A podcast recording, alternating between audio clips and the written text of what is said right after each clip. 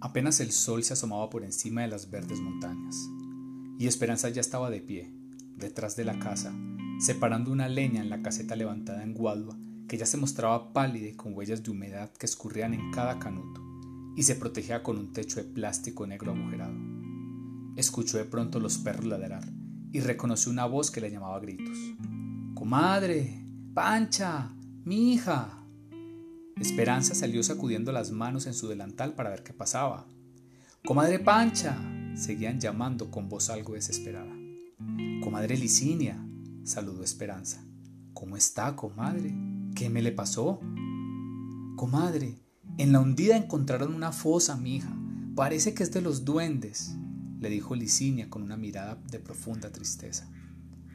Esperanza sintió un nudo repentino en el estómago y miró hacia la casa y le hizo una seña de silencio a Licinia.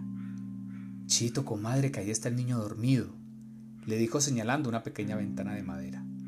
Comadre, tenemos que ir para ver si allá está el compadre, le dijo Licinia con los ojos aguados agarrando a Esperanza del brazo. Allá está el ejército sacando finaos, comadre. Esperanza se quedó mirando el suelo y tomó una esquina de su delantal para secar sus ojos. Apartó los cabellos que habían caído en su rostro y los puso detrás de sus orejas suspirando hondo y botando una bocanada de aire como lo que uno hace para tomar fuerzas. Guillermo no está allá, comadre, respondió Esperanza mirando duramente a los ojos de Licinia. Él no está por allá. ¿Cómo vas a ver, comadre?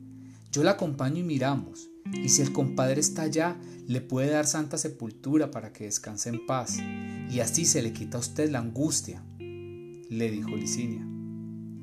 Esperanza, dando la espalda a Licinia, caminó de nuevo hasta la caseta de Guado. Tomó algunos chamizos y los puso en sus brazos como quien carga a un bebé. Caminó de nuevo en dirección a la casa y se detuvo cerca a la visitadora, quien la miraba impávida. La angustia ya se me quitó, comadre, dijo con voz calmada Esperanza. Los muertos descansan en paz y los vivos nos quedamos acá bregando a ver cómo no nos morimos también.